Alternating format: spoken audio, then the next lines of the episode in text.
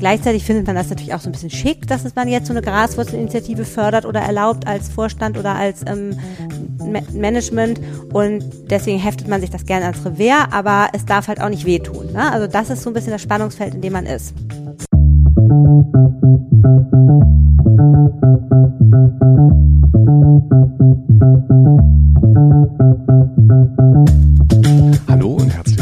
Zu Kluges aus der Mitte, dem Podcast von und mit Sabine und Alexander Kluge.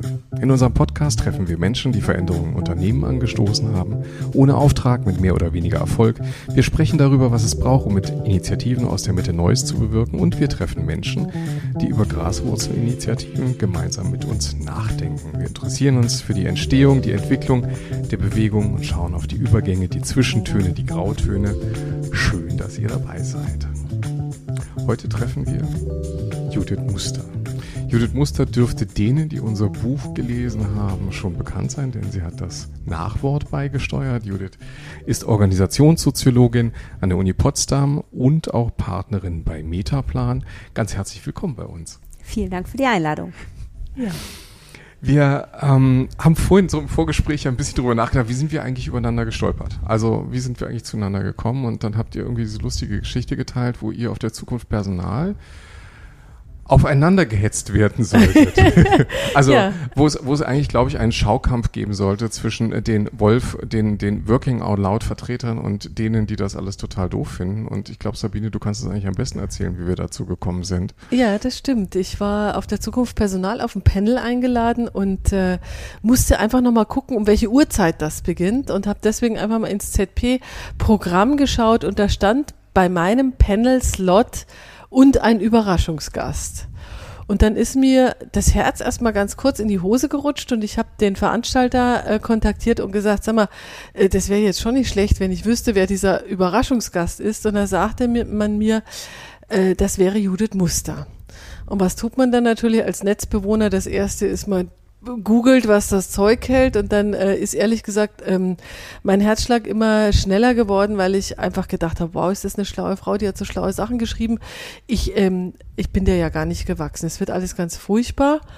Und ähm, habe dann alles gelesen, ähm, nur einen Bruchteil verstanden und wir sind uns dann tatsächlich auch live und in Farbe in Stuttgart begegnet und ähm, auf besagten Panel. Das war äh, sehr, sehr interessant, weil wir beide, glaube ich, ähm, darum bemüht waren, äh, in diplomatischem Einvernehmen da jedenfalls jetzt genau diesen Schaukampf nicht zu liefern, der da vielleicht gewünscht und beabsichtigt war. Und wenn man äh, jetzt vielleicht noch mal ganz kurz äh, fragt, was, äh, worum sollte es eigentlich gehen? Wir sind ja die äh, Vertreter äh, zu der Zeit vor allen Dingen gewesen mit Working Out Loud, die gesagt haben, wir können Organisationen aus der Mitte verändern, äh, eben indem wir Menschen verändern, indem wir Menschen äh, irgendwie mit bewusstseinserweiternden Maßnahmen irgendwelche Perspektiven aufzeigen und Handlungsoptionen, während die Organisationssoziologie, und da werden wir dann, äh, denke ich, gleich nochmal sehr intensiv drüber sprechen, ähm, sicher sehr, sehr stark auf die systemischen ähm, Fragestellungen äh, sozialen Miteinanders fokussiert und da eigentlich ähm, gar nicht so offen ist für die These, äh, der Mensch macht den Unterschied. Und äh, ja, seitdem haben wir uns, glaube ich, ganz oft und ganz viel dazu ausgetauscht. Wir uns zumindest, das können wir schon sagen, sehr angenähert, auch an diese Denkweise. Und äh, für mich war das die Bewusstseinserweiterung, diesen Aspekt äh, meine Arbeit auch nochmal mit aufzunehmen und mit euch zusammen, das kann ich jetzt schon mal vorneweg sagen, äh, zu entwickeln. Also dafür schon mal auch mal ein bisschen äh, ge gebührt euch auch äh, Dank, äh, dass ihr mir da auch einen Horizont erweitert habt. Wie ist denn das jetzt ausgegangen da auf der Bühne? Auf der Bühne war es dann irgendwie so, wir haben da so die Statements nebeneinander gestellt. Die Judith hat gesagt, also sorry, aber äh, nur Systeme können Systeme verändern und nur wenn man den Bauplan, ich sage das jetzt mal in meinen mhm. Worten, verändert, dann verändert sich auch Interaktion und dann ähm, verändern sich eben auch Kommunikationssysteme. Und wir haben halt gesagt, nö, das glauben wir eigentlich nicht. Und die Judith hat in einer unvergleichlichen Mischung aus Geduld und Diplomatie zum Schluss gesagt, na gut, wenn die Frau Kluge sagt, dass sie das so erlebt hat, dann wird das so sein. Das war das Schlauste, was sie tun konnte, weil dann war Ende. Dann sind wir von der Bühne gegangen, haben gesagt, wollen wir nicht mal einen Thunfisch mit Genau, dann haben wir Thunfisch gehen. gegessen. genau. Und da haben wir dann den Rest besprochen. Baupläne, Judith. Ähm, ihr baut eigentlich Organisationen? Also ihr denkt über Baupläne von Organisationen nach. Das ist, glaube ich, die Aufgabe von Organisationssoziologen, oder? Oui, das ist äh, also das ist die Aufgabe von äh, Beratern. Okay. genau. Also wir, Aber- wir reden jetzt über den Beraterteil deiner Ja, Tätigkeit. genau. Aber ähm, ich, ich finde halt, dass man das viel schlauer machen kann, wenn man organisationssoziologische Konzepte einbezieht. Also wenn man halt ähm, ein bisschen aufgeklärter über Organisationen nachdenkt. Und dann ist Bauplan irgendwie einerseits ein ganz gutes Wort und andererseits ähm, kommt es halt recht nah an so ein Modell von oder so eine Idee von Organisationen ran, dass Organisationen irgendwie so Maschinen sind, wo alle Teile ineinander greifen und dann läuft das schon. Gut, jetzt wissen wir, äh, dass Baupläne auch nicht immer aufgehen. Von daher ist das vielleicht wirklich ein ganz guter Begriff, besser jedenfalls als das Maschinenmodell, aber so gucken ja viele Beraterinnen und Berater auch auf Organisationen. Man muss nur die richtigen Hebel finden, die Stellschrauben richtig einstellen und dann ähm, läuft das Ganze. Und das könnte man als Organisationssoziologin halt nie behaupten, weil man immer davon ausgehen würde, dass es keine perfekte Organisation gibt und irgendwas hinten immer mit einem Preis um die Ecke kommt. Um, aber man kann diesen Preis halt einkalkulieren und dann ein bisschen schlauer bauen und vielleicht auch die unerwünschten Effekte abmildern. Genau, jetzt haben wir dir gar keine Gelegenheit gegeben, nochmal unseren Hörern zu erklären, in welchem Teil des Universums man dich suchen und auch finden würde. Vielleicht doch nochmal ein paar äh, biografische Daten zu dir, Judith. Biografische Daten. Ja, so, genau. Okay, also biografische Daten. Ich, ähm, was, was für Daten, wo ich lebe? Nö, was du treibst? Achso, ich bin, ja, ich bin Organisationssoziologin an der Uni Potsdam. Ich forsche da äh, zu, zum Beispiel zu dem, was ich postbürokratisches Organisieren nenne oder was in den 60er Jahren so hieß. Und ich finde es ganz gut, sich daran zu erinnern, äh, dass das in den 60er Jahren schon so hieß und wo drunter auch solche Initiativen wie Working Out Loud fallen, weswegen ich überhaupt eingeladen war auf dieses Panel, das du ähm, gerade angesprochen hast. Ich forsche aber auch zu organisationalen Implikationen der Digitalisierung, zu Managementmoden, zu ähm, allen Fragestellungen im Grunde genommen des Organisierens und aber auch so ein bisschen der Grenze dazu. Und ähm, das ist nur ein Teil von meiner schizophrenen Identität. Auf der anderen Seite bin ich nämlich Partnerin bei Metaplan. Das ist eine der, finde ich, wenigen Beratungsfirmen, die halt wirklich dezidiert auch auf organisationssoziologischen Konzepten ähm, basierend Beratung denken und die halt in Quickborn in der Nähe von Hamburg sitzen und schon seit 50 Jahren ganz furchtbar viele schlaue Dinge tun. Können wir bestätigen. Das mit den schlauen Dingen. Ja gut, äh, die, an den schlauen Dingen waren wir dann auch ein bisschen, also durften wir ja teilhaben, weil ihr uns dann ja auch eingeladen habt zum Qualifizierungsprogramm und wir viel gelernt haben, wie ihr so tickt. Und ähm, ich glaube, da, da ist auch schon ein großer Teil dessen, was uns jetzt beeinflusst hat, auch bei dieser Frage, was passiert eigentlich zwischen den Wegen und den Kästchen des Bauplans der Organisation, ähm, wenn wir uns das anschauen, was äh, wir beschrieben haben vorhin kurz mit, mit Working Out Loud, was eine der Graswurzelinitiativen ist, die uns so ein bisschen auch diesem Thema näher gebracht hat, aber viele andere Graswurzelinitiativen, die eben aus der Mitte von Organisationen entstehen, wo Menschen offensichtlich etwas machen, was nicht geplant ist. Also was nicht beauftragt ist, äh, die finden sich irgendwie zusammen und ähm, erkennen ein Problem und das Problem wird nicht vom Management adressiert und dann nimmt man das ähm, Thema halt selber in, die Hand, in, die, in die Hand. Das heißt, eigentlich haben wir uns Themen angeschaut, die abseits der formalen Organisation stattfinden. Ähm, und da würde uns natürlich die Sicht von dir interessieren. Also warum, warum passiert das und warum gehört das zum Bauplan? Und vielleicht auch gleich Teil zwei der Frage, ist unser Eindruck eigentlich richtig, dass das aktuell, also zumindest mehr sichtbar ist oder vielleicht auch tatsächlich mehr passiert? Also was ich halt besonders spannend fand ähm, oder finde, ist, man kann ja zum Beispiel sowas wie Working Out Loud und dann müsst ihr nachher nochmal erzählen, was noch andere Graswurzelinitiativen sein könnten. Ähm, die kann man ja auch modenartig begreifen. Ne? Man kann ja sagen, ähm, es gibt immer so eine Tendenz zur Verbürokratisierung von Organisationen und dann entbürokratisieren die sich wieder. Und dazu könnten ähm, auch ähm, Graswurzelinitiativen beitragen. So, das habe ich ähm, erstmal spannend gefunden, als der Herausgeber dieser ähm, oder dieser Organisator dieses Panels ähm, mich auch gefragt hat und gesagt hat, würdest du nicht eine kritische Stimme zu Working Out Loud beisteuern? Dann habe ich gedacht, ja, man kann jetzt aus, aus der Perspektive der Organisationssoziologie immer jede Form von Managementmoden oder Managementkonzept ganz leicht mit drei Federstrichen äh, kritisieren. Ne? Das ist so das typische ähm, Verhalten sozusagen äh, theoretisch ambitionierter ähm, Soziologinnen sozusagen zu sagen, es gibt ganz schnell, zack, zack, drei, drei theoretische Schnitte und dann ist das Ding halt zerlegt. Das tun die fast gelangweilt, weil es ist ja auch langweilig, wenn man immer das gleiche, äh, sozusagen mit den gleichen Schnitten alles äh, zerlegt. Und ähm, gleichzeitig finde ich, trifft das so ein bisschen den Kern nicht dessen, was da eigentlich passiert. Weil ähm, ich habe mich dann gefragt, ich kannte das nämlich ehrlich gesagt gar nicht, Working Out Loud. Ich fand das dann, erst habe ich gedacht, was ist das denn jetzt? Und dann dachte ich, aber guck mal, was nämlich Postbürokratie, äh, postbürokratische Initiativen im Moment eint, ist, dass die sehr stark über Interaktionsformate gehen. Und diese Informa Interaktionsformate, wie zum Beispiel Tactical Meetings oder so Scrum äh, Meetings, die, die zahlen auf ein bestimmtes Konzept ein. Und das Interessante an Working Out Loud war, das hatte gar keinen Rahmen, das war nur für sich als Interaktionsformat. Mhm.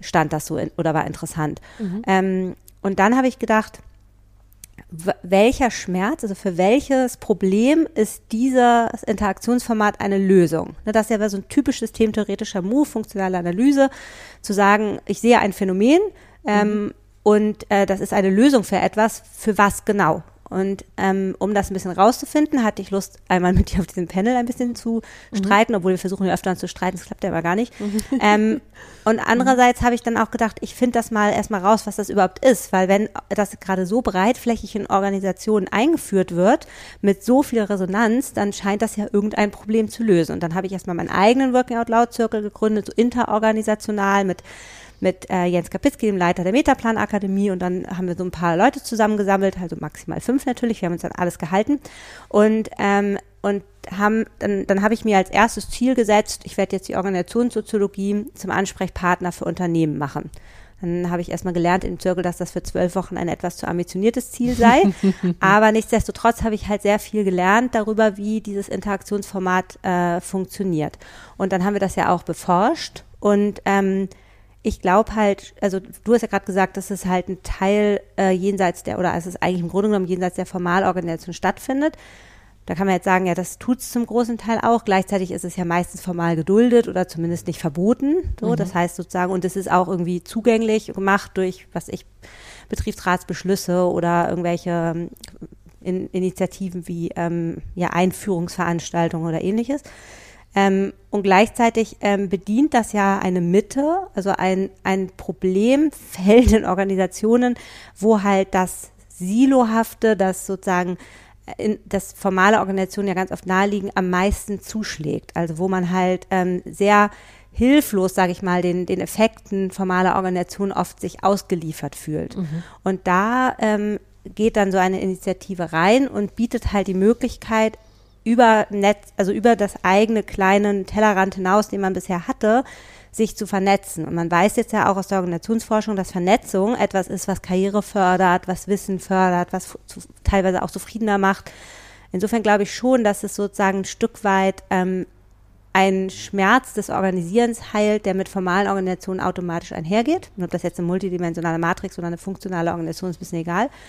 Ähm, und dass das dadurch eben auch ähm, eine Antwort auf eine bestimmte Problemstellung ist. Wie weit es jetzt die Formalorganisation verändert, ist dann eine zweite Frage. Mhm. Aber ich habe jetzt schon sehr lange geredet und du hattest noch einen zweiten Teil der Frage, den ich direkt vergessen Genau, der zweite Teil war eigentlich, war eigentlich auf unsere spezielle Wahrnehmung gerichtet, dass wir ähm, sehr viele von diesen Graswurzelinitiativen nach einem ersten Aufruf plötzlich bei uns sammeln konnten. Und wir festgestellt haben, da gibt es eine Menge Phänomene in Organisationen. Das ist eben nicht nur Working Out Loud, das, das reicht von ähm, teilweise fast simpel anmutenden Geschichten, wie dass äh, Menschen bei Daimler halt beschließen, dass sich gegenseitig ähm, lieber auf der Du-Ebene zu begegnen, mehr Augenhöhe und äh, mehr Miteinander vielleicht erzeugen könnte.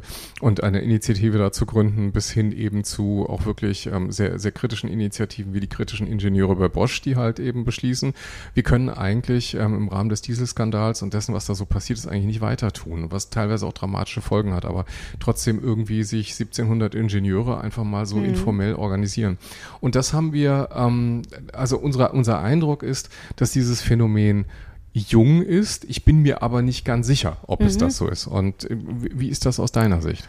Also ich würde sagen, ähm, ich kann das jetzt nicht empirisch belegen oder so, ne? aber ich könnte das jetzt mal theoretisch herleiten, dass ich denke, ähm, dass das ähm, vermutlich gar nicht so ein neues Phänomen ist, sondern dass das in Organisationen vermutlich immer, also immer schon mal passiert ist, dass man sich kollektiv gegen eine Führungsentscheidung gewendet hat, dass man sich äh, mit wildem Streik gegen irgendwelche Entscheidungen äh, quasi gegen, gegen, entgegengesetzt hat oder dass man halt ähm, sich mit äh, Leuten zusammengetan hat, um voneinander zu lernen, obwohl das die formale Organisation nicht nahelegte. Ich glaube, was anders ist, dass man das mit einem anderen Selbstbewusstsein tut gerade, weil das tatsächlich gerade möglich ist, das anzusprechen und das äh, auch mit einem gewissen Form von Selbstbewusstsein zu tun. Ähm, und ich fände den Gedanken auch attraktiver. Also ich fände den Gedanken, ähm, attraktiver das, oder spannender, dass Organisationen das nahelegen, dass sowas passiert, obwohl sie es formal nicht ähm, entscheiden, aber dass das eben unterschiedlich rezipiert werden kann. Also dass man ähm, das entweder sehr versteckt tut und sehr heimlich tut oder eben auch ähm, Mittel findet, sprachfähiger dazu zu werden oder besprechbar zu machen, was da passiert. Ist das ein gesellschaftlicher Wertewandel? Also ist das etwas, wo man sagen kann, sind wir demokratieerzogener geworden? Wollen wir mehr, mehr mitmischen? Also ist, liegt das auf der Ebene der Akteure oder vielleicht auch, oder, oder liegt es auch in der Hand derjenigen, die Organisation gestalten, heute, dass sie absichtlich diesen, diesen Freiraum schaffen? Also ich bin ähm, echt keine gute Generations- Diagnostikerin. Also ich kann nicht gut sagen, das ist jetzt die Generation X oder das ist die der Wertewandel Y. Ich würde halt sagen, ähm, es gibt im Moment ähm, Konzepte und vielleicht auch modische Wellen, die, die das tragfähig, auf tragfähige Beine stellen, die das Gefä dem Gefäß einen Namen geben. Und dadurch resoniert das anders. Und dass es eine Sprachfähigkeit erzeugt, die man vielleicht nicht hatte vorher oder nicht immer hat, nicht zu jedem Zeitpunkt hat. Aber ähm, ich kann mir auch vorstellen, dass natürlich ähm, Hierarchie jetzt nicht mehr an jeder Stelle an sich sexy ist und so weiter. Also gibt es ja schon auch eine, eine sage ich mal, eine veränderte Sicht auf Organisationen und auf das, was sie darstellen sollte. Aber ich kann nicht, kann nicht gut beschreiben, aus welchen Gründen das jetzt eine quasi ein Wertewandel in der Gesellschaft sein sollte. Aber einfach, weil es nicht kann, nicht weil es nicht sein könnte. Ja, aber wir können ja so ein paar Hypothesen dazu anstellen. Nicht? Die Möglichkeit der Transparenz durch eine soziale Vernetzung, also zu sehen, auch bei anderen, was möglich ist, ist, ist übrigens auch eine der Beobachtungen äh, der Graswurzelinitiativen, die wir dann auch untersucht haben, wo du auch ab und zu dieses Phänomen hattest, dass äh, Kollegen eben gesagt haben, das geht bei der Firma XY auch, dann könnte es mhm. doch bei uns auch gehen. Ja. Das heißt, dass da so Nachahmungseffekte ja. ähm, durchaus erkennbar waren und die sind ja eigentlich nur da, weil man überhaupt äh, sozial vernetzt ist und eigentlich sieht, ähm, äh, was möglich ist durch ich sage jetzt mal LinkedIn oder was, was, worüber die Leute eben dann immer auch kommunizieren. Das würde mich nochmal zu so einer Frage führen. Das hatten wir vorher im Vorgespräch schon mal. Ähm, ich glaube, wir haben heute noch nicht Luhmann gesagt. Jetzt müssen wir mal Luhmann sagen. Ähm, vieles äh, in der Organisationssoziologie, was ich so verstanden habe, fußt eigentlich auf dem Gedankenkonstrukt von dem, äh, von dem Luhmann. Und ich habe vorhin mal gesagt, ich, äh, ich musste den im Studium irgendwann auch mal streifen und war froh, dass ich ihn los hatte. Und jetzt plötzlich ähm, kommt der in unser Leben mit euch, aber auch, weil er an vielen Stellen diskutiert wird, weil eben diese zwei Perspektiven auch aufeinander, aufeinandertreffen, äh, können wir eigentlich Organisation durch individuelle Interaktion oder ähm, äh, Intervention verändern oder nur durch Veränderung der Architektur oder des organisatorischen Aufbaus. Und ähm, die große Frage für mich ist tatsächlich, hat uns der Luhmann heute noch was zu sagen unter dem Gesichtspunkt, der hat ja eine ganz bestimmte Gesellschaft beschrieben, mit ganz bestimmten mhm. technologischen Möglichkeiten, aber auch technologischen Grenzen. Und da hat sich ja wahnsinnig viel verändert und trotzdem diskutieren wir die Mikropolitik in äh, Organisationen eigentlich so, wie äh, der Luhmann das irgendwie auch ähm, anekdotisch äh, anhand von Behörden zum Beispiel beschrieben hat. Mhm. Ne? Ja. Ähm, also Luhmann hat ja gesagt, Luhmann hat ja versucht, eine ähm, umfassende Sozialtheorie zu entwickeln. Er hat sich ja gar nicht nur mit Organisationen beschäftigt, er hat sich ja mit allen sozialen Systemen oder vielen sozialen Systemen beschäftigt, er hat sich mit der Gesellschaft, ihren Funktionssystem, mit Interaktionssystemen und eben in der Ebene dazwischen äh, mit Organisationen befasst. Und ähm, er hat eben versucht, eine Sozialtheorie zu entwickeln, die alle sozialen Phänomene beschreiben kann und zwar mit Begrifflichkeiten, die er eben als Entscheidung ausweist und die mit erkennbaren Folgen geändert werden können. Also er sagt, das sagt er genauso. Und er, er versucht sozusagen zu sagen, wenn ich diesen Begriff von Technik nehme, dann habe ich den so und so definiert und wenn sich jetzt etwas verändert, dann muss man halt den Begriff austauschen. Okay. Aber man sieht dann wie in so einem Puzzle, was dann sich verändert, ja, oder wie so ein Dominoeffekt. Das ist natürlich Mhm. Vielleicht ist das ein bisschen euphemistisch, weil es echt so kompliziert ist, die Theorie. Ähm, aber gleichzeitig ist das eben der hohe Anspruch, den er hatte. Das heißt, wenn man jetzt neue Phänomene beschreibt mit der Systemtheorie, dann ähm, müsste das eigentlich gehen, indem man die Begrifflichkeiten anpasst. Wenn das nicht geht, dann ist es entweder kein soziales Phänomen oder die Systemtheorie keine umfassende Sozialtheorie. Aber bisher, finde ich, konnte man eben die meisten Phänomene, die da sind, ähm, auch mit den Begrifflichkeiten oder leicht veränderten Begrifflichkeiten umschreiben. Und, ähm, und ich glaube, daher kommt das auch, dass diese Theorie uns heute noch so viel sagt. Und interessanterweise tut es aus meiner Sicht vor allem der frühe Teil dieser Systemtheorie, also der 64er ähm, Text von Luhmann, Funktionen, Folgen formaler Organisationen, also der, das Frühwerk der Organisationstheorie, wo man sagen kann, was er da beschreibt, auch an empirischen Phänomenen, das kennt man so ähnlich auch noch heute in Organisationen. Und da glaube ich, das liegt daran, dass er sozusagen eigentlich keinen bestimmten Typ von Organisation beschreibt, auch wenn er sich sehr stark in seinen Beispielen auf Verwaltung bezieht. Er war ja mal Verwaltungsangestellter, deswegen Mhm. ist das das, was ihm als ehemal, also als Jurist und Verwaltungsangestellter halt am meisten im Kopf geblieben ist. Aber das, was er an Eigenlogiken beschreibt, das, das findet man heute auch noch.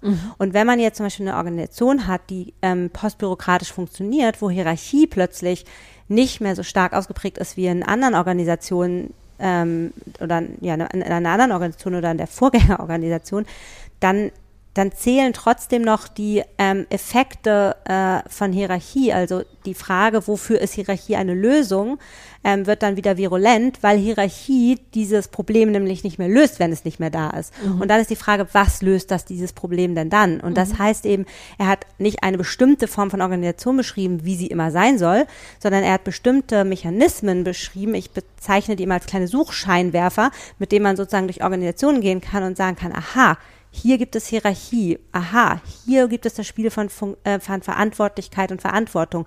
Aha, hier sehe ich Klickenbildung oder hier sehe ich Kollegialität oder hier sehe ich brauchbare Illegalität. Und das sind so kleine ähm, Suchscheinwerfer, so Figürchen, die er uns an die Hand gegeben hat, mit denen man eben jeglichen Typ von Organisation und jegliche, sage ich mal, Reifgrad oder jegliche moderne und frühe Organisation halt beschreiben kann. Und das macht ihn halt immer noch so spannend, aus meiner Sicht. Hm, Da Das, er, so, das waren jetzt gleich mal drei wichtige Suchscheinwerfer eigentlich auf unser Thema, ne? Nämlich brauchbare Illegalität. Der Begriff stammt auch von ihm. Mhm.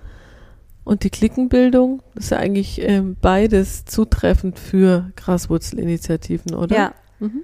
Genau, also ich habe ja mal versucht, ähm, äh, Working Out Loud als, ähm, oh Gott, jetzt kriege ich den Satz bestimmt gar nicht mehr zusammen, als äh, quasi semi-formale Initiative mit hohem Schauseitenwert und äh, geringem Strukturwert sozusagen zu beschreiben, um und die eben sozusagen brauchbar illegal ist. Ähm, das ist theoretisch komplett unsauber, aber eigentlich ziemlich lustig, weil es halt ganz gut das beschreibt, was was auch was man eben auch sieht. Also es wird irgendwie formal erlaubt, jedenfalls nicht verboten. Man hat dann quasi äh, so eine Duldung von solcher Art von Graswurzelinitiativen. Das gilt vielleicht auch für die 17 17.000, nee, 1.700 Ingenieure bei Bosch, ähm, dass man sagt, okay, ihr dürft jetzt irgendwie da sein, aber irgendwie auch nicht.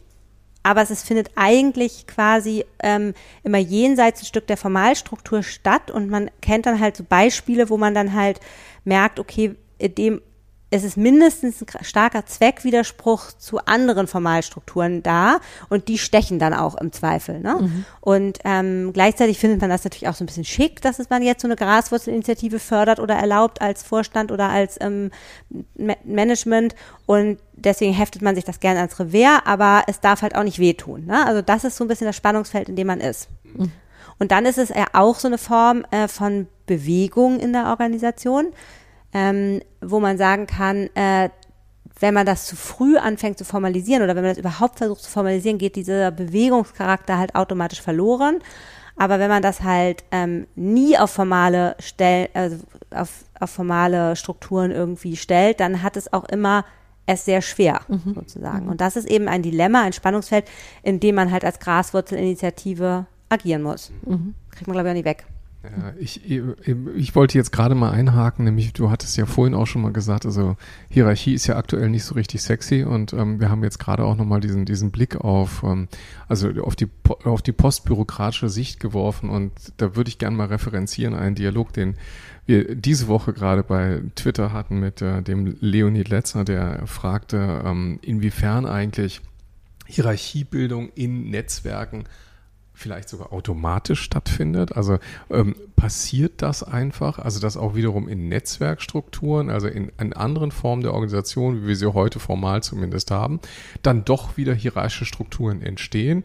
Ist das etwas, was ihr auch beobachtet oder was du aus Forschungssicht beobachten könntest? Ja, das würde ich auf jeden Fall sagen. Also das ist ähm, wie so eine Pendelbewegung. Also wir haben das beobachtet in Organisationen oder Einheiten von Organisationen, in denen halt ähm, Hierarchie quasi abgeschafft worden ist, dass sich quasi informal eine Hierarchie etabliert. Und das ist genau die Bewegung, die man eigentlich, ähm, die man eben immer dann hat, wenn ein Problem ungelöst bleibt. Ne? Also Hierarchie hat ja bestimmte Funktionen in Organisationen, zum Beispiel, dass es taktloses Entscheiden ermöglicht. Ne? Also wenn ich als, wenn ich als Gewählter ähm, quasi Repräsentant von euch beiden gelten würde, müsste ich ja immer, wenn ihr mich wählen müsstet, dann müsste ich ja immer ich immer angewiesen auf eure Achtung, damit mhm. ihr mich wieder wählt. Ja? In, in Unternehmen äh, werden Vorgesetzte vorgesetzt und sind dann eben auch nicht ähm, gewählt und sind deswegen nicht auf die Achtung ihrer Untergebenen oder ihrer Mitarbeitenden angewiesen und können insofern taktlos entscheiden. So, das ist die Funktion von Hierarchie.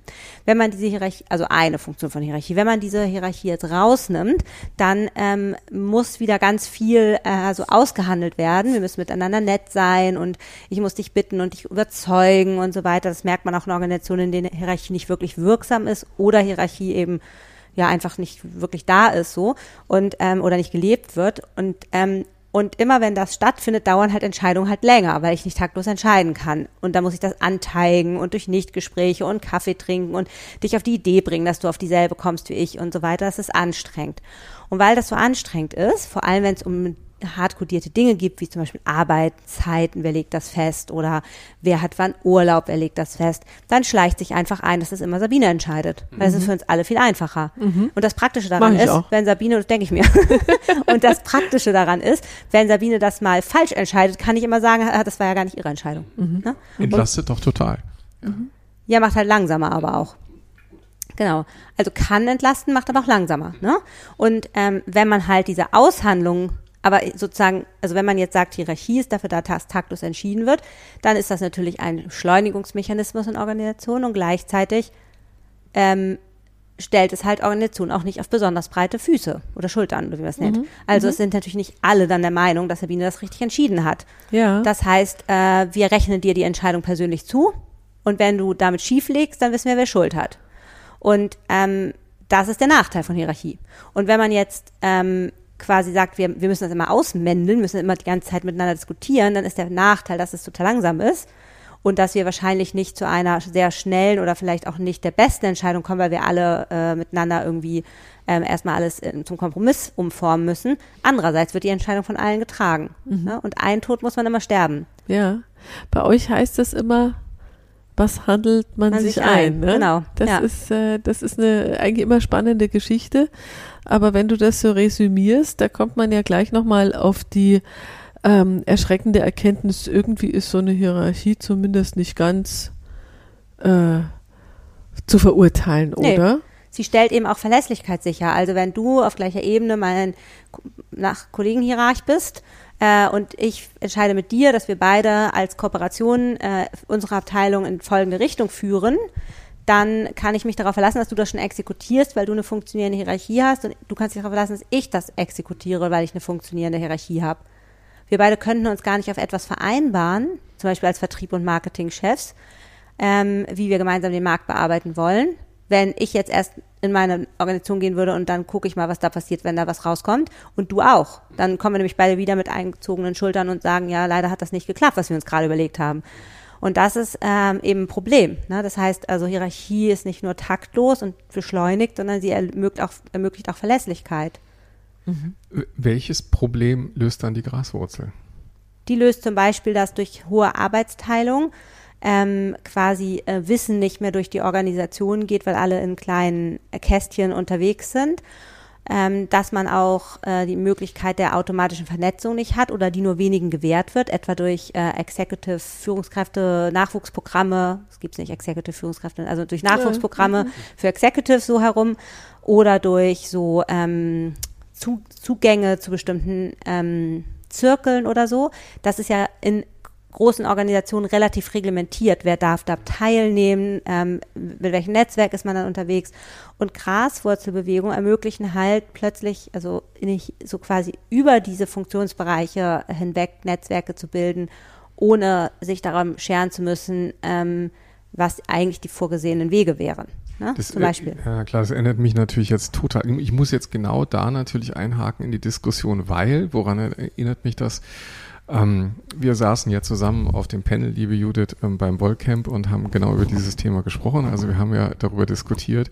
Ähm, ist vielleicht, äh, sind vielleicht diese Graswurzelbewegungen äh, des, der Gegenentwurf zu den formalisierten Hinterzimmern der Macht, ne? Also ja, da, das fand ich lustig. Ja. Du hast Herrenräume gesehen. Ja, ich, also ich habe tatsächlich physisch Zigarren, vor mir gesehen, ja. ne? also äh, Zigarren geschwängerte, mhm. holzgetäfelte Hinterräume, in denen eben bestimmte Leute auch eingeladen werden und dabei sind. Und das ist dann halt in den alten Hierarchien und in vielen Fällen, glaube ich, ist das auch heute noch sehr oft so.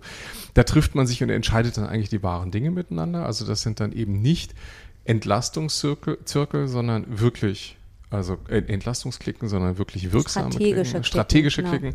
Und ähm, du hast dann eben, und das finde ich eigentlich ein schönes Bild, ähm, denjenigen Graswurzlern gesagt, also wenn ihr irgendwie wirklich Wirkung entfalten werdet, dann müsst ihr strategische Klicken werden. Genau. Hm. Und ich meine, was ich halt, ähm, also ich finde halt meine Form von Beratung viel einfacher als eure, weil ich finde halt, ich kann halt immer sagen, richtig kann man halt entscheiden und ihr steckt halt immer in diesem Dilemma. Ne? Mhm. Und ich mhm. finde aber auch, dass es natürlich ähm, in Organisationen oft sinnvoll ist, gemeinsam getragenere Entscheidungen zu ähm, zu ermöglichen oder dass man zum Beispiel in diesen in diesen Netzwerken Innovationen findet, die halt ähm, die formale der formal die der formalen Organisation überhaupt nicht zugänglich sind oder ähm, auf die man gar nicht gestoßen wird, wenn man nicht wie ihr quasi durch diese mittlere Ebene der äh, Initiativen floatet ja. sozusagen. Ja. Aber ihr steckt halt immer in diesem Dilemma zwischen, was wird entschieden und wann wird es entschieden. Ich finde, da spielt die Zeitdimension eine große Rolle. Ähm, und wo, ähm, wo muss man halt quasi das Movement irgendwie aufrechterhalten und auch ein bisschen ungesteuert lassen. Ne? Mhm. Ähm, und um dann eben überhaupt dieses Gefühl von, das ist eine Initiative, erstmal wachsen zu lassen. Mhm. Und das ist, glaube ich, mhm. total anspruchsvoll.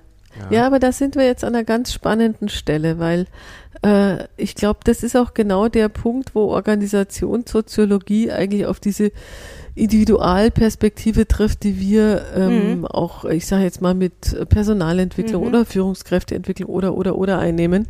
Denn einerseits ja, es gibt äh, die formale Organisation, die Dinge erlaubt und Dinge nicht erlaubt, also als Struktur. Und andererseits gibt's halt doch auch Personen. Und das ist ja der Punkt, wo ich dann immer so ein bisschen zahne. Ich habe früher immer gesagt, mein, mein Aktionsraum, der endet eigentlich an den Horizontgrenzen meiner Führungskraft. Mhm. Meiner letzten Aufgabe bei Siemens hatte ich fünf verschiedene Führungskräfte nacheinander, immer in der gleichen Rolle. Und die haben diese Rolle ganz unterschiedlich gelebt und ausgefüllt und dementsprechend war mein Aktionsraum ganz, ganz unterschiedlich und jedes Mal anders. Das heißt, da hat die äh, formale Struktur, die eine Hierarchie ist, die eine Berichtsstruktur ist, ähm, zwar einen gewissen Rahmen vorgegeben, aber ähm, tatsächlich die einzelnen Eigen, Eigenheiten bis Neurosen dieser einzelnen Menschen haben eben auch ganz stark determiniert, äh, wie ich mich bewegen oder auch nicht bewegen konnte. Mhm. ja, das ist für mich dann immer so ein, ähm, so ein Punkt, wo ich sage, spielt die Persönlichkeit eine Rolle oder spielt sie keine Rolle? Ja, und das ist auch so ein großes Missverständnis mit der Systemtheorie, mit dem ich gerne kurz aufräume, weil nämlich, ja. nein, wirklich, weil nämlich ähm, nur weil wir sagen, dass, ähm, also in der späten Systemtheorie, ich habe mich ja extra von auf die frühe Systemtheorie bezogen, da geht es ja dann darum, dass Kommunik äh, Organisationen nur noch aus Kommunikation bestehen und so weiter. Aber auch schon in der frühen Systemtheorie ist der Umwelt, äh, Quatsch, ist der Mensch äh, eher Umwelt der Organisation. Mhm. Ne? Die Persönlichkeit und der, der Mensch und das psychische System, ähm, genau wie Technik, sind halt Umwelt der Organisation. Und das führt zu dem Missverständnis, dass äh, Personen in Organisationen offensichtlich keine Rolle mehr spielen. Mhm. Aber Luhmann hat halt ähm, drei Entscheidungsprämissen für Organisationen ähm, definiert und hat gesagt, es gibt Entscheidungen, die weitere Entscheidungen beeinflussen. Und das sind Entscheidungsprämissen, also Entscheidungen, die zu Prämissen werden für weitere Entscheidungen. Also zum Beispiel, wenn ich sage, immer wenn der Lagerbestand unter 100.000 fällt, dann bestelle halt nach oder ähm, mache diese Strategie gilt jetzt für die nächsten fünf Jahre, dann muss ich mich entweder am Lagerbestand oder an der Strategie ausrichten. Das heißt, mhm. eine Prämisse für meine weiteren Entscheidungen. Und davon gibt es einmal, wie du ganz richtig sagst, die Kommunikationswege. Das sind halt natürlich Hierarchien, aber auch Projektzusammenhänge und so weiter. Dann gibt es die Programme, das sind alle Regeln und Strategien und Policies und so weiter. Und dann gibt es die dritte, sehr wichtige, genauso wichtige Entscheidungsprämisse und das ist Personal. Jetzt sind wir bei eurem Mischpult. Jetzt sind wir bei unserem Mischpult, Genial. dem Mischpult des Managements. Und diese Personalprämisse, die ist unendlich wichtig, weil ich mich daran ausrichte, wer vor mir sitzt. Mhm. Und genau was du gerade beschrieben hast, jeweils eine andere Führungskraft, du musst dann deinen Aktionsradius daraus anpassen. Das heißt, du, du passt deine Entscheidungen an der Person, an die Person an, mhm. die da sitzt. Das heißt aber nicht, dass ich die Person bearbeiten muss. Das heißt aber, wie wichtig, das verweist aber auf die Wichtigkeit von Personalentscheidungen. Mhm. Ähm, und gleichzeitig verweist es darauf, dass wo eine Grenze des Organisierbaren liegt, nämlich darin, dass ich die Person in ihrer Psyche sozusagen nicht bearbeiten kann, sehr wohl aber die Hebel dieses Mischpuls verwenden kann. Mhm.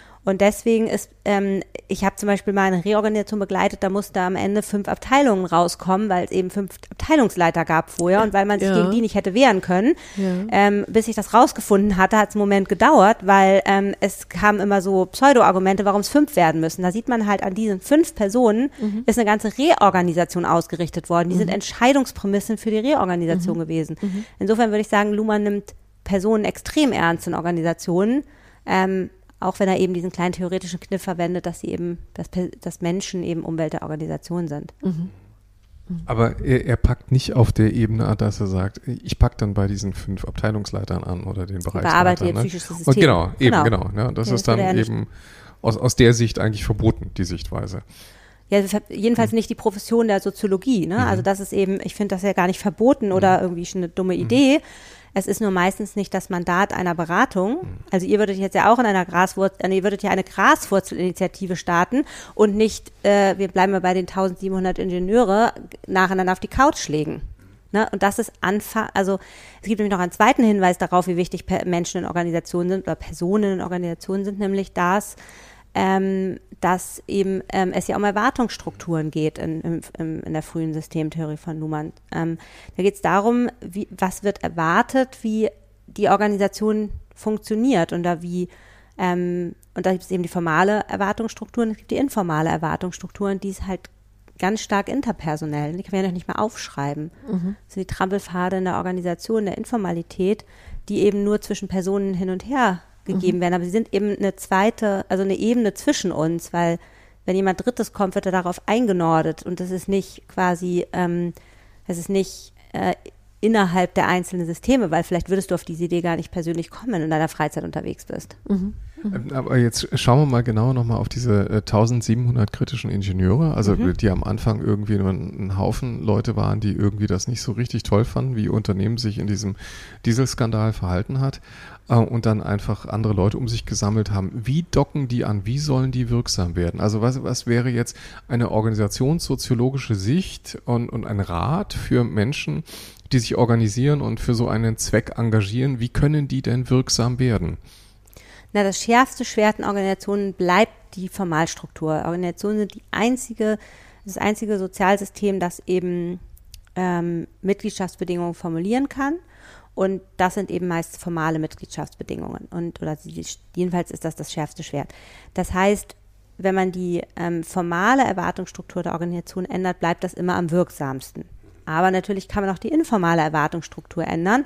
Und ähm, zum Beispiel, wenn man an einen informalen Sanktionsmechanismus, sowas wie Mobbing denkt, ja, das ändert die Organisation, wenn jemand, wenn ja. wenn das passiert. Mhm. So. Mhm. Und insofern können auch 1700 Ingenieure ähm, die Erwartungsstruktur der Organisation anpassen, zum Beispiel dahingehend, dass man denkt, oh Mann, das habe ich jetzt aber ausgelöst mit den 1700 ähm, Ingenieuren. Nächstes Mal bin ich ein bisschen vorsichtiger, bevor ich einen äh, Vorschlag ablehne oder mhm. ähnliches. Mhm. Ne? Da kann sich sozusagen schon neue Erwartungen dran ausrichten. Mhm.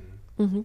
Wobei es ähm, ja auch ein starkes Element gibt, dass man bei euch auch äh, lernt, das ist die sogenannte lokale Rationalität. Mhm.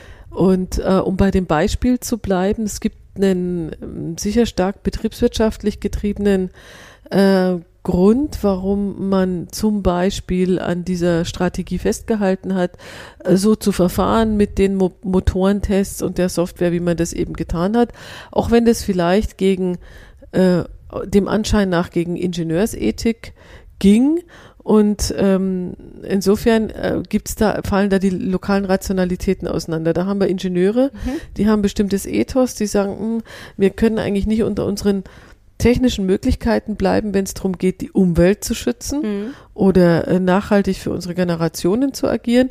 Und da gibt es ein Management, das vielleicht eher einen kurz- bis mittelfristigen Fokus einnimmt und sagt, ähm, wir müssen damit Arbeitsplätze erhalten, auch wenn das auf Kosten der der Ökologie geht. Das heißt, das ist äh, fürs Unternehmen erstmal an sich ein, ein Zielkonflikt, der aber also da ist halt vielleicht auch Obersticht unter. Also das Management sagt halt, wir unsere lokale Rationalität spricht gegen äh, das Agieren ähm, dessen, was ihr von uns fordert in Bezug auf ökologischen mhm. Denken und Handeln. Genau. Und Ziel von äh, Beratung in so einer, also so einem, so einer Situation, jetzt mal unabhängig von diesem Fall, wäre ja diese lokalen Rationalitäten miteinander so in den Diskurs zu bringen, dass man diese Perspektive der anderen zumindest nachvollziehen mhm. kann. Da muss man nicht danach alle der gleichen Meinung sein, aber man, man kann, kann sich auf ein gemeinsames Handeln verständigen. Mhm. Das wäre so ein bisschen Ziel. Und man könnte jetzt spitz behaupten, wenn ihr dann sagt, wir gründen lieber eine Graswurzelinitiative, dann zieht man den Graben erstmal deutlicher. Ne? Dann würde ja. man erstmal sagen, so pass mal auf, meine lokale Rationalität gegen deine mhm. und dann schauen wir mal, wer stärker ist. Ja. So. Und gleichzeitig ähm, ist das natürlich eine Möglichkeit, überhaupt Sichtbarkeit für diese lokale Rationalität ähm, zu, zu generieren. Und außerdem würde man ja sagen, diese Graswurzelinitiativen sind so gesteuert gar nicht, dass man sie plötzlich einfach mal anzünden könnte, ne, beliebig. Also mhm. es ist ja wahrscheinlich auch nicht so, dass man jetzt irgendwo in eine Organisation geht und mal eben einen Aufstand erzeugt. Nee.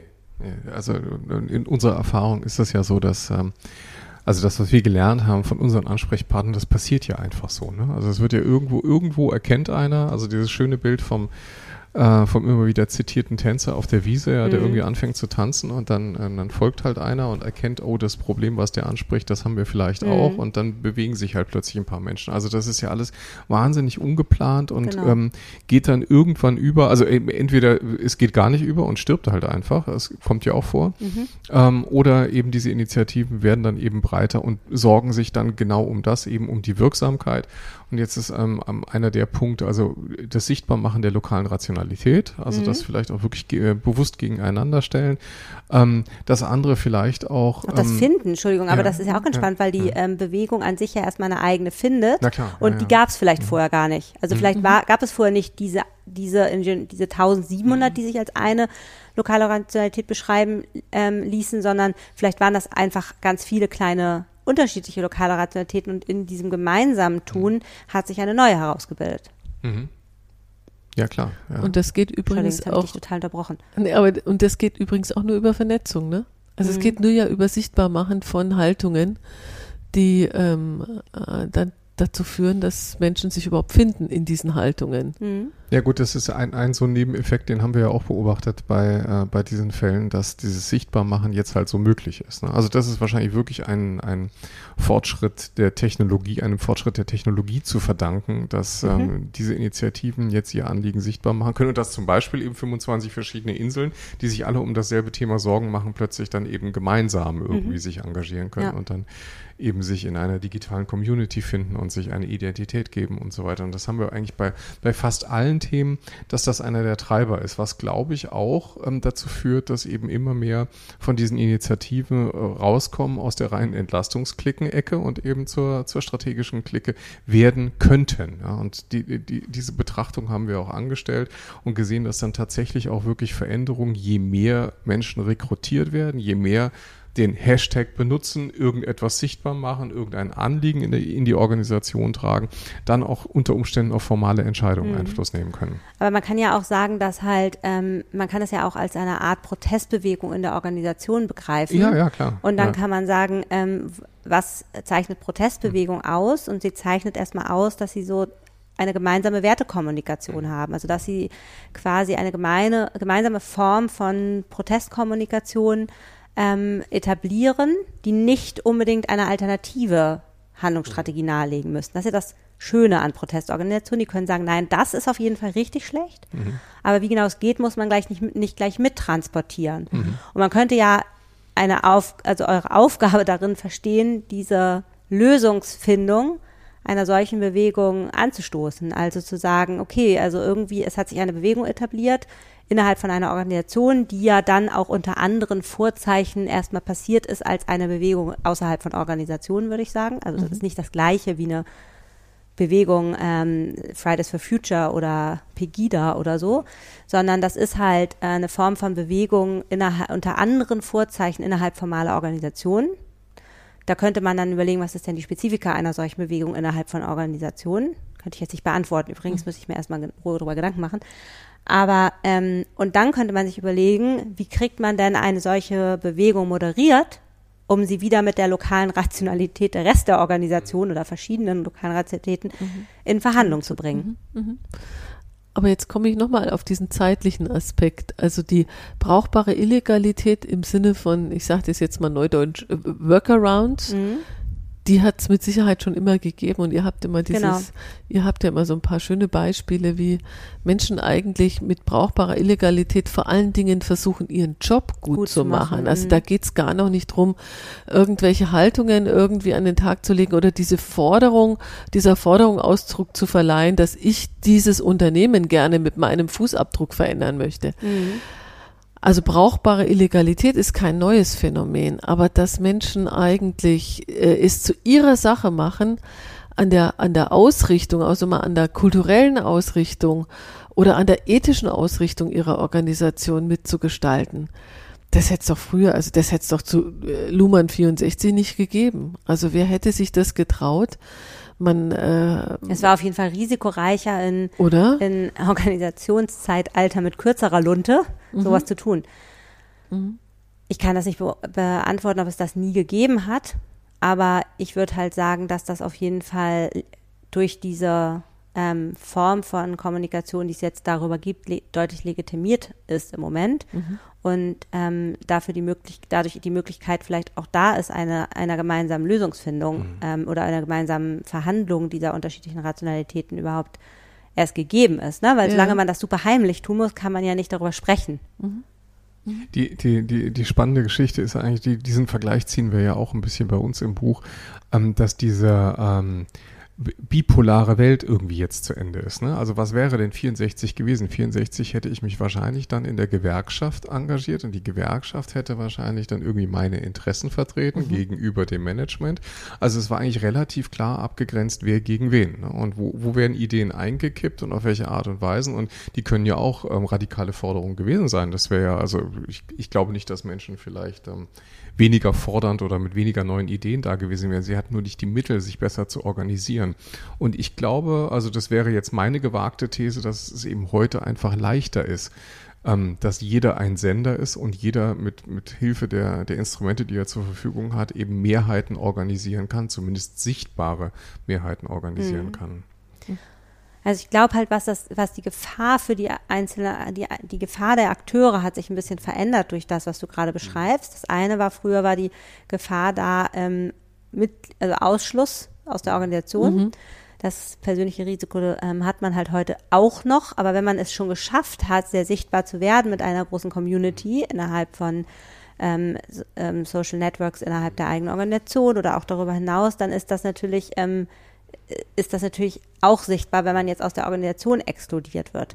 Was aber von jeder Bewegung ein äh, und jedem Führenden einer Bewegung oder eben, sag ich mal, Sprachrohr einer Bewegung auch immer ein Problem ist, ist, wenn man denn die Wertekommunikation, die man hat, zum Beispiel, wir wollen Ingenieursehre mhm. wieder einziehen lassen oder wir wollen weniger Hierarchie oder mehr Transparenz oder was auch immer, das sind ja alles Werteforderungen, ne? mhm. ne? die erstmal nicht zeigen, wie genau das geht. Mhm. Und in dem Moment, wo man anfängt zu sagen, das geht so, mhm. Transparenz bedeutet jetzt übrigens alle ihre Gehaltsabrechnung vorlegen oder mhm. ähm, oder ähm, was hatten wir, was wäre noch ein äh, Ingenieursehre bedeutet jetzt äh, keiner mehr unter dem Doktortitel darf mitmachen oder so, mhm, ja, mhm, mhm. dann äh, dann wird's halt, dann tut's halt weh, mhm. ne? Und dann riskiert man, ähm, dass man Leute gegen sich aufbringt, weil sie vorher mit für die Ingenieursehre oder ähm, die die flachen Hierarchien eingetreten sind. Aber in dem Moment, wo das dann konkret wird, sagen sie, das war nicht das, was wir damit meinten. Ne? Und dann hat man als derjenige, der dieses Sprachrohr gebildet hat, keine Hierarchie, die einen schützt. Mhm. Aber das ist ja schon, also das führt ja vielleicht auch unter anderem zu der Frage, wem gehört eigentlich das Unternehmen? Also wer entscheidet darüber? Kann mich erinnern, dass es äh, ein Interview mit dem, mit dem Joe Käser, dem CEO von Siemens, gegeben hat, wo er gesagt hat, wir haben die Gesellschaft mit ihren Anforderungen an Unternehmen lange nicht auf dem Zettel gehabt. Das ist eine sehr, sehr ehrliche Einschätzung, wenn man ähm, manche autoritäre Entscheidungen in Organisationen erlebt und äh, ich glaube, das tun Menschen hunderttausendfach jeden Tag auf hundertfache Weise, ähm, dann stellt sich ja trotzdem am Ende die Frage, wem gehört eigentlich das Unternehmen im Sinne von, wer determiniert eigentlich die Ausrichtung? Und da gab es und gibt es einen Konsens, der heißt, wer da oben in der Pyramidenspitze sitzt, der ist halt äh, auf alle Fälle derjenige, der ähm, die Richtung vorgibt. Es kann aber doch auch in einem hierarchischen System so sein, dass äh, diese Grundrichtung demokratisch entschieden wird. Also es ist doch nicht zwangsläufig so, also man kann ja einen CEO da sitzen haben, der bestimmte, ich sage jetzt mal Repräsentationspflichten oder was auch immer hat, oder der vielleicht auch die Jahreszahlen ähm, unterschreibt, aber trotzdem kann es ja ein äh, partizipatives Entscheiden geben, wo wollen wir denn gemeinschaftlich hin? Das schließt sich doch nicht aus, oder? Ob, also Hierarchie und Partizipation mhm. Schließt sich ja st Stück weit schon gegeneinander aus, aber man kann natürlich man kann natürlich Hierarchie, also man kann, also Hierarchie ist ja nicht, muss ja nicht an jeder Stelle ähm, in, in der Organisation die ganze Zeit stark zu Buche schlagen, ne? mhm. ne? sondern man kann ja Entscheidungsprozesse auch anders gestalten, als dass man sie ausschließlich durch hierarchische Entscheidungen gestaltet. Mhm. Und ich glaube, das ist auch das Kunststück des Organisierens, dass mhm. man nicht die ganze Zeit eine Karte spielt, sondern dass man klug überlegt, wann muss man viele einbinden, wann muss man weniger einbinden, wann muss man mal entscheiden und in Führung gehen, dadurch, dass man eben auch mal das Kreuz breit macht und eine unliebsame Entscheidung jetzt mal auf sich beziehen lässt, ja, und mhm. alle mal ein Schuldigen dafür haben, dass es jetzt hart kommt. Ähm, und wann muss man eben ähm, sensibler auch mit den Informationen gehen, umgehen, die aus der Organisation kommen. Mhm. Ich glaube, das ist schon die Kunst des Organisierens sozusagen. Mhm.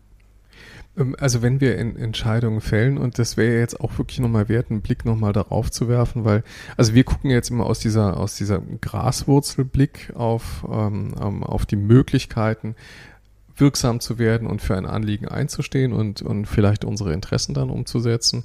Ähm, ihr habt, ähm, wir, wir waren ja kürzlich auch auf eurem Forum Postbürokratisches Organisieren und ihr habt ja auch eine Menge von postbürokratischen Initiativen zusammengetragen. Ähm, was ist eigentlich, also was ist aus eurer Sicht ein, ein, der wesentliche Faktor dafür, dass diese Initiativen wirksam werden können? Also was müssen wir eigentlich Initiatoren, die sagen, ich möchte das jetzt auf eigene Faust auch wirklich ähm, probieren, ich möchte Follower um mich scharen und ich möchte eigentlich für mein Anliegen eben auch sichtbar kämpfen was gibt man denen mit? Was ist die Lehre aus dem, was ihr so kennengelernt habt an postbürokratischen Initiativen? Ähm, also wir haben ja gar nicht so viele Graswurzelinitiativen mhm. uns angeschaut, aber ich würde jetzt mal, deine Frage geht mhm. jetzt auf Graswurzelinitiativen, oder? Mhm. Dann würde ich halt, glaube ich, schon schauen, ähm, zu sagen, wenn man so ein Movement gestartet hat innerhalb einer Organisation, ist die Fallhöhe für denjenigen, der jetzt das auch zur Lösung, also zu quasi neuen Gestaltideen ähm, bringen will, relativ hoch, es sei denn, er ist zufälligerweise auch hierarchisch abgesichert. Ich weiß nicht, wie oft das vorkommt. Ähm, und das gilt es zu berücksichtigen. Das heißt, man muss eigentlich genau den Zeitpunkt abpassen, indem man die ähm, Verhandlungen quasi mit der Hierarchie, mit denjenigen, ähm, die die Entscheidungen auch formal tragen können, wieder aufnimmt, sozusagen. Ich glaube, das ist tatsächlich wichtig, weil alles, was sich in der Informalität bewegt, alles, was sozusagen jenseits der Formalstruktur ist, immer ein extrem hohes persönliches Risiko birgt. Mhm. Mhm. Und wenn man über diesen Weg versucht, Organisationen aus der Mitte heraus zu verändern oder ähm, zu gestalten, dann ist das eben viel, viel risikoreicher, ähm, als das eben über die formale mhm. ähm, mhm. Kommunikationswege wäre. Und dieses Risiko muss man sich bewusst machen und ins Kalkül ziehen und dann an den richtigen Stellen sozusagen auch abbiegen und Kompromissbereitschaft wieder haben. Es ist, glaube ich, so einfach nicht, aber es ist, es ist das, was, was sozusagen einfach auch, was ich mir wünschen würde, dass wenn man es schon geschafft hat, so viel Sichtbarkeit zu erzeugen, dass man dann auch irgendwann von der Organisation ein Stück weit wieder gefangen wird. In dem Sinne nicht negativ gefangen von wegen mhm. einkassiert, mhm. sondern mhm. wieder aufgefangen. Mhm. Sind solche Graswurzelinitiativen in diesem Sinne dann äh, nicht wirklich sind, also sind sie sinnvoll? Wir würden jetzt natürlich sagen, hier uns kräftig mal zunicken und sagen, ja, das ist sinnvoll, dass, äh, dass wir dieses Phänomen betrachten und dass auch das Management vielleicht ein, ein Auge auf dieses Thema wirft. Aber aus deiner organisationssoziologischen Sicht ähm, ist, ist dieses Phänomen eins, was vielleicht ein bisschen mehr betrachtet werden muss und wo auch ein, ein, ein, ein, ein Management eine, einer Organisation vielleicht sogar aktiv Freiräume schaffen müssen, damit Platz ist für solche Initiativen? Das erste Ja, das zweite Nein. Also mhm. ich glaube, das Ja, das ist ein hochspannendes Phänomen, das äh, deutlich äh, sich lohnt, das anzuschauen und da auch Betrachtung zu finden. Ich glaube halt nicht daran, dass ein Management eine Graswurzelinitiative schaffen kann. Ähm, das würde für mich irgendwie dem der Logik widersprechen. Nee, das meine ich auch gar nicht. Ah. Ich meine tatsächlich, also mein, mein Ansatz wäre der, und das ist auch das, worüber wir auch gerade viel nachdenken, muss ich nicht die Bedingungen schaffen, damit der Humus mhm. entstehen kann. Ja, und der kann ja nur da entstehen, wo zwischen diesen Wegen und den Bauplänen auch ein bisschen Freiraum da ist. Also wo ja, oder wenn du dir die 1700 Euro anguckst, wo, wo jemand richtig wütend wird. Ja, okay, genau. ja, du ja, kannst ja, sagen, als ja. Management, ich ärgere meine Leute richtig toll, bis sie anfangen aufzustehen. Aber du, aber du handel, aber äh, um, um in dieser, ich sage jetzt mal auch Metaplan-Sprache, die mir sehr gut gefällt, zu bleiben, was handle ich mir ein?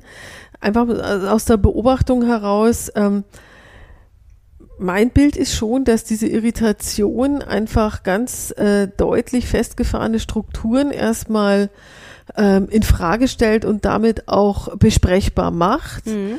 Und ähm, also man handelt sich natürlich ähm, äh, eine, eine gewisse äh, Unkontrollierbarkeit ein. Auf der anderen Seite ähm, haben wir es schon auch oft mit Entscheidern zu tun, die unglücklich sind oder unzufrieden sind über die fehlende Aktion und Interaktion aus der Mitte der Organisation. Ja. Also da wird auch, weiß nicht, ob das bei euch in den Mandaten ähnlich ist, aber wir hören schon oft äh, eine große Unglücklichkeit über die fehlende Beweglichkeit in der Mitte der Organisation.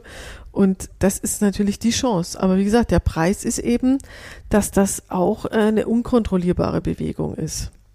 Mhm. Also, dass das so ein bisschen ähm, von zwei Seiten betrachtet. Also ich meine, man, man könnte jetzt sagen, also wo sind sozusagen die, ähm, die Hebel oder wo kann man halt ähm, gestalterisch mit oder beratend mit eingreifen? Man könnte sagen, kann man einfach äh, von, kann man einfach dafür sorgen, dass Graswurzelinitiativen besser oder schlechter gestartet werden? Das wäre so eine Suchfrage. Man könnte sich fragen, wenn es schon welche gibt, ja, wie kann man dann sie in die äh, Verhandlung bringen ähm, und in die miteinander auch erstmal, ja, weil mhm. Bewegungen zeichnen sich ja dadurch aus, dass es halt eben nicht so einfach ist, die Meinungen da übereinander zu legen, wenn es mhm. dann erstmal konkret wird. Mhm. Und die dritte Suchfrage wäre ja, was kann man einem Management raten, das sich in einer Organisation befindet, in der eine Graswurzelinitiative stark ist? Und ich finde, äh, die drei Fragen ähm, sind doch der Suche nach Antworten wert. Ja, wir haben ja ein paar Antworten gefunden. Genau. Nachzulesen in unserem Buch. Ich glaube, das ist dann genau der Zeitpunkt, an dem wir das, äh, das Nachdenken dann auch den Hörern überlassen und äh, auch ja. gerne nochmal das Nachlesen in unserem Buch überlassen. und dir ein ganz herzliches Dankeschön sagen, liebe Ich Judith, dass du heute bei uns warst, ja, und dass wir da darüber diskutieren können. Und wir freuen uns natürlich total, dass wir das irgendwie im Rahmen von zig Metaplan-Events, die wir noch gemeinsam zusammen erleben werden, auch weiter diskutieren können mit einer interessanten ähm, Zuhörerschaft, weil es ist echt ein interessantes Phänomen einfach, was wir ähm, auch weiterhin was beleuchten entwickelt wollen. habt und was nicht ganz einfach zu fassen ist. Ja, ja, genau. Weder theoretisch noch praktisch, möchte Genau. man sagen. Aber, aber dafür haben wir solche Theoretiker wie dich äh, und auch Praktiker, also gleichzeitig in einer Person, worüber wir sehr froh sind, äh, mit denen wir das diskutieren können. Ja, dann äh, heißt es ja an dieser Stelle, dass wir uns verabschieden. Ganz herzlichen Dank dir nochmal äh, sagen, liebe Judith. Und ähm, von uns aus natürlich nochmal die Bitte an alle Hörer, ähm, natürlich diesen Podcast zu teilen und äh, auch zu bewerten und all diese Dinge, was man halt so mit Medien in der heutigen Zeit so macht, ähm, auch zu nutzen. Wir freuen uns darauf, dass wir uns dann in zwei Wochen wiederhören, wenn es dann heißt. Kluges aus der Mitte. Ganz herzlichen Dank fürs Zuhören. Dankeschön und tschüss.